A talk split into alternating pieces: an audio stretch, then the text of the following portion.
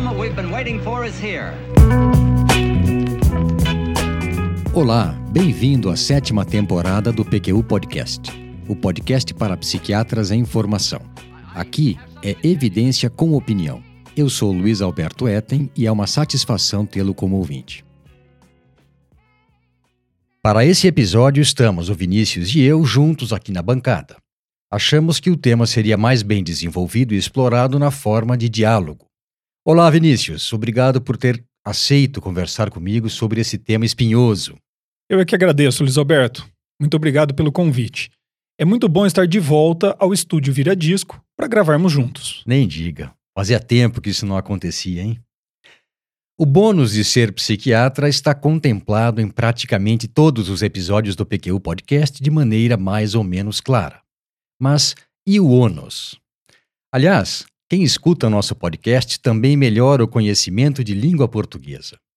Descobri, por pensar que o ônus, como o bônus, não são únicos, que o plural das palavras não oxítonas terminadas em S normalmente se faz do mesmo modo que no singular. É o caso de ônus e bônus, mas também de lápis, cais, vírus e pires, por exemplo. Sendo assim, que fique claro que o ônus aqui será usado no plural. Falaremos dos ônus de ser psiquiatra, pois são vários os encargos pesados, difíceis e desagradáveis exigidos pelo bom exercício da nossa especialidade. É que o podcast aqui é evidência com opinião, preferencialmente em bom português. Eu lembro de, de você ter dito, Luiz Alberto, que queria falar sobre isso, os ônus de ser psiquiatra até porque estava numa fase difícil, lidando com muitos casos difíceis. Isso mesmo. Mas antes, vamos informar o ouvinte que está chegando agora que o PQ Podcast é uma iniciativa nossa, independente, com o objetivo de divulgar e comentar informações de interesse para o psiquiatra em formação. Lembre-se, se gosta do nosso podcast, divulgue-o para os colegas e amigos. Pois bem, a ideia desse episódio surgiu há mais ou menos um ano, no fim de 2019, iniciou-se sucessão de casos exigentes que não deu trégua por meses a fio.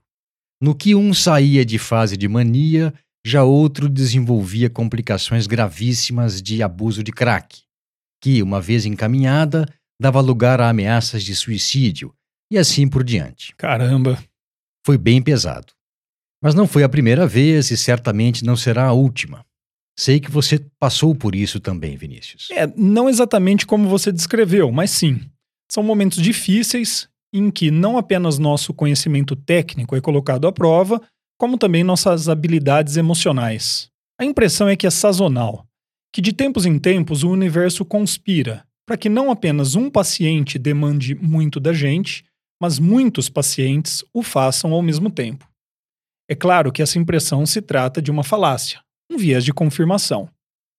Mas vamos lá, e o que, que exatamente pensou em abordar nessa conversa, Luiz Alberto? Boa, ao trabalho.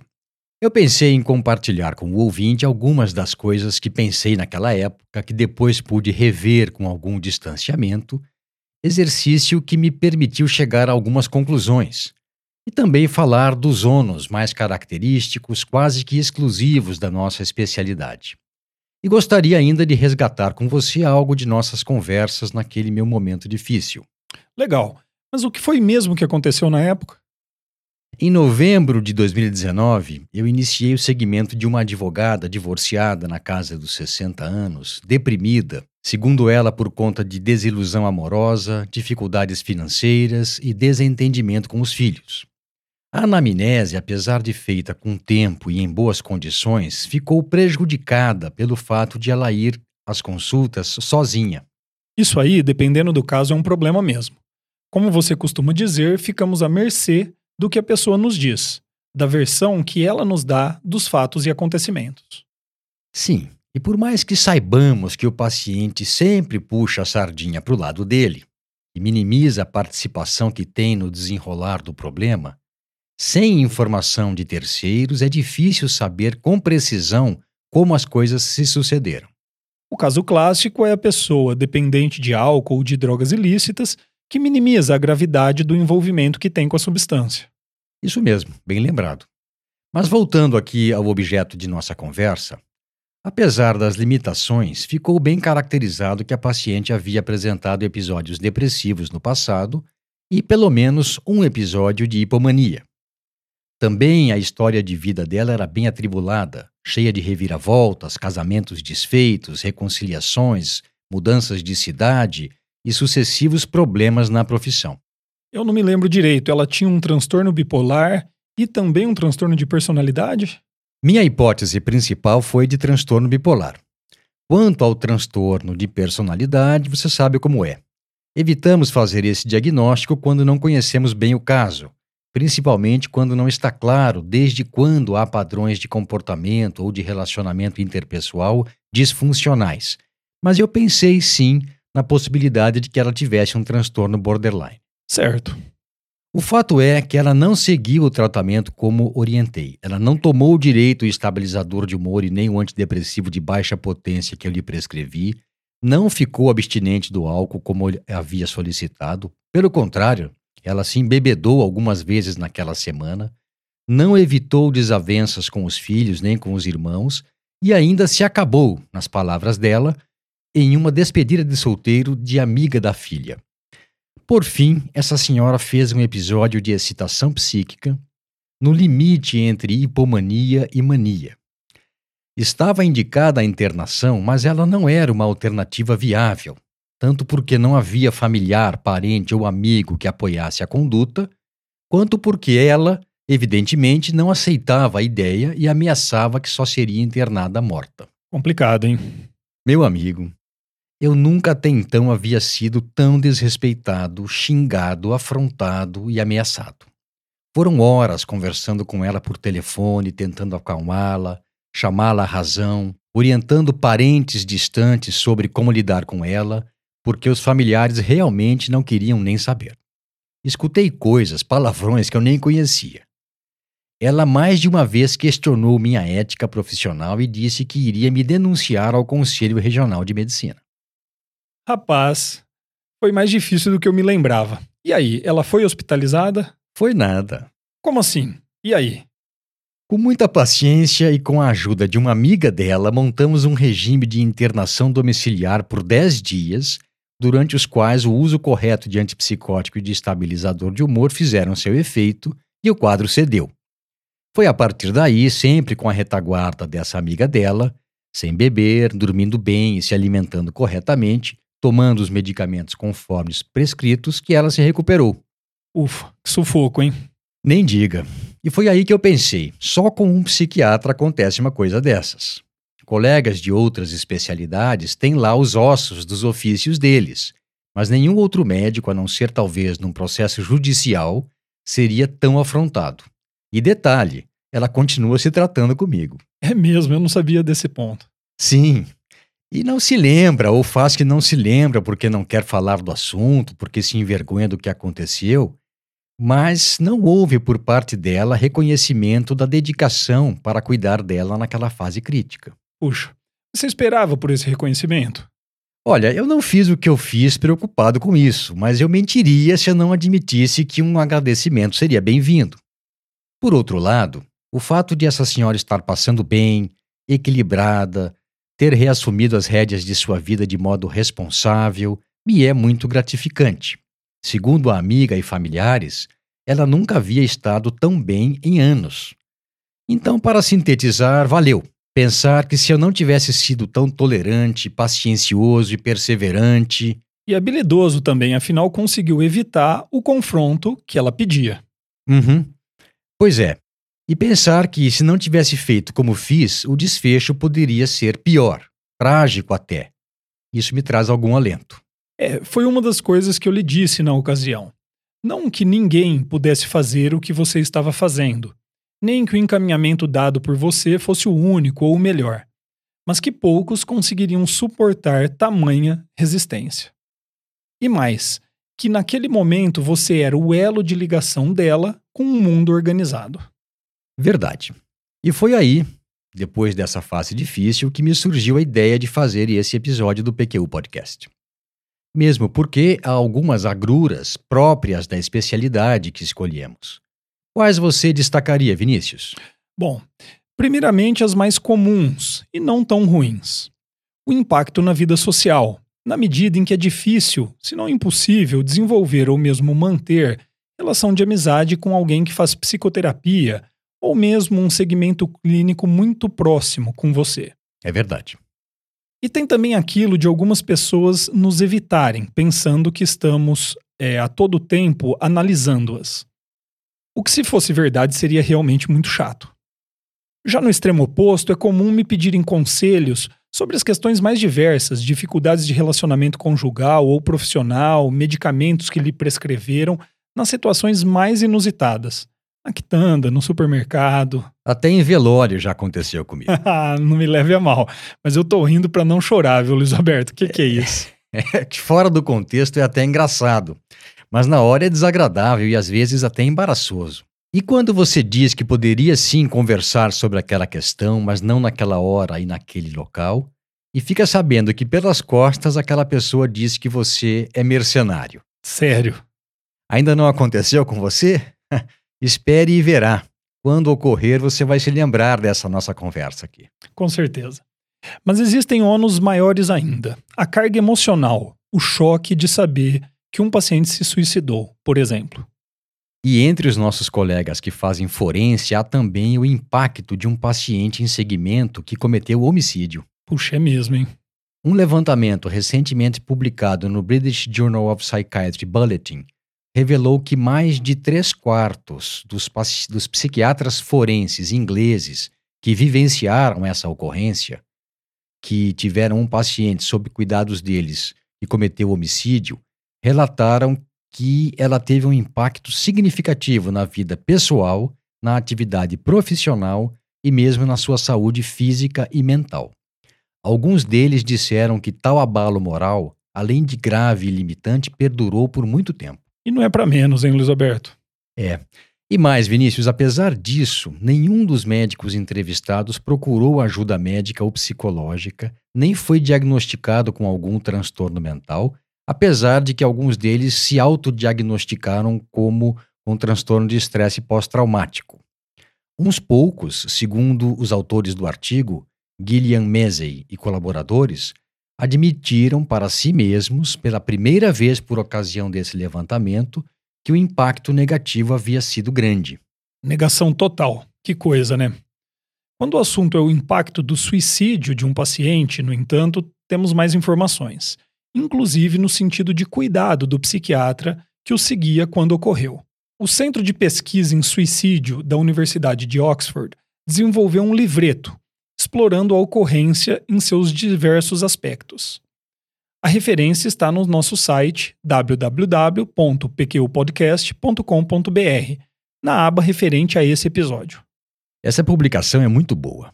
Além de abordar as respostas emocionais dos psiquiatras cujos pacientes cometeram suicídio, além de abordar também o que fazer para se preparar para essa ocorrência, dá sugestões de atividades e ações que poderiam ser úteis caso isso acontecesse. Aliás, Vinícius, quer apresentar as propostas desse grupo? Sim, e é legal porque elas são bem objetivas. Nos primeiros dias após o ocorrido, recomenda-se manter o contato permanecer conectado com as pessoas à sua volta, ou seja, não ceder à tendência de se retrair ou se isolar. Também cuidar bem de si, no sentido de não se martirizar com autocríticas exageradas e até cruéis. Considerar fazer ajustamento transitório no seu ritmo de trabalho. Permitir-se expressar suas emoções, algo que sabidamente auxilia no processamento de experiências traumáticas é claro que aqui você vai precisar de alguém preparado para te escutar.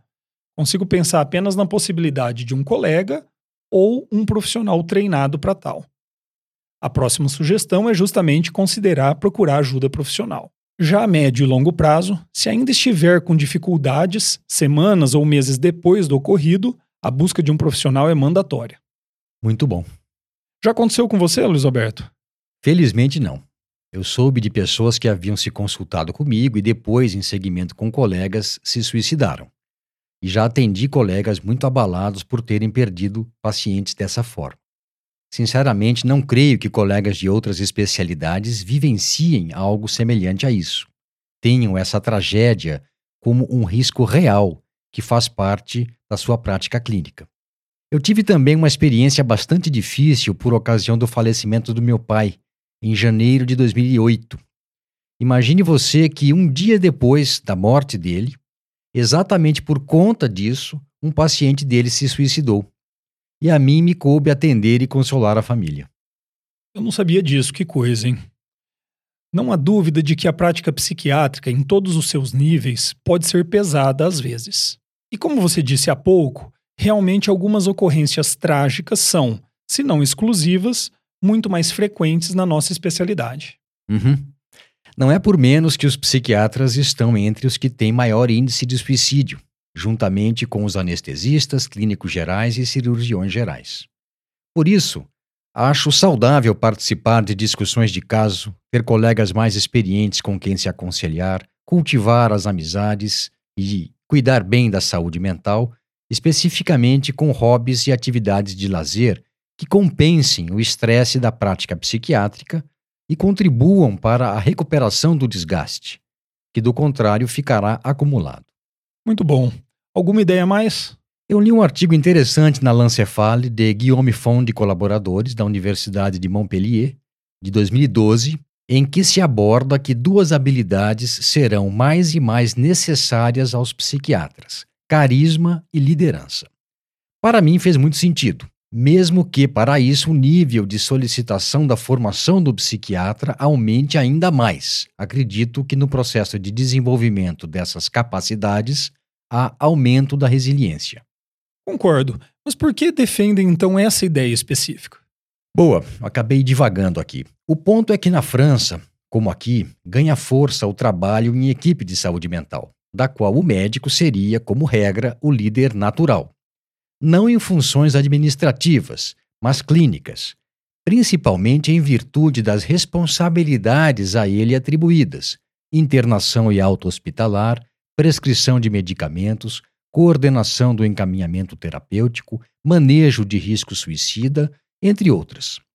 Fonde e colaboradores definem carisma como a qualidade que permite o exercício de certa ascendência, de autoridade sobre um grupo e liderança como a função de um chefe, de alguém em posição dominante e que tenha visão de longo alcance, que seja capaz de encaminhar as coisas do ponto em que estão no rumo de como devem ser.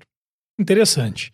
E você dizia que, além do que escreveram no artigo, identificou ali formas de se preparar para o estresse inerente à nossa prática. Isso mesmo. A verdade é que, além do estudo e da capacidade de identificar situações de risco, de estar minimamente preparado para lidar com elas, da supervisão de casos, da conversa com colegas mais experientes, da psicoterapia pessoal e tudo mais o que um pretendente a psiquiatra já faz no percurso da especialização, além igualmente de se preocupar com o lazer e com sua própria saúde mental, penso que investir no desenvolvimento de carisma, como aqui definido, e na capacidade de liderança também ajudariam. Muito legal. Muito legal mesmo, Luiz Roberto. Ser psiquiatra pode nos proporcionar inúmeras oportunidades de sermos úteis. Tudo o que discutimos aqui como ônus traz em si estas oportunidades. Poder cuidar de pessoas e famílias em momentos tão difíceis como o do adoecimento mental e até mesmo do risco ou concretização de um suicídio.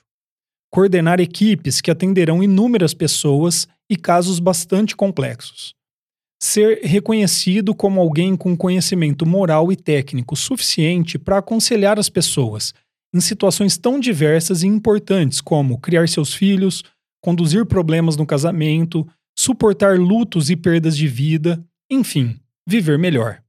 Difícil pensar em coisa mais significativa para se fazer da vida, hein? Disse tudo, Vinícius. E com isso chegamos ao fim dessa conversa sobre os ônus da nossa especialidade. Mais uma vez, obrigado, Vinícius, bom amigo de todas as horas. Um abraço e até a próxima. Foi muito bom estar de volta ao estúdio com você, Luiz Roberto. Abraço a todos.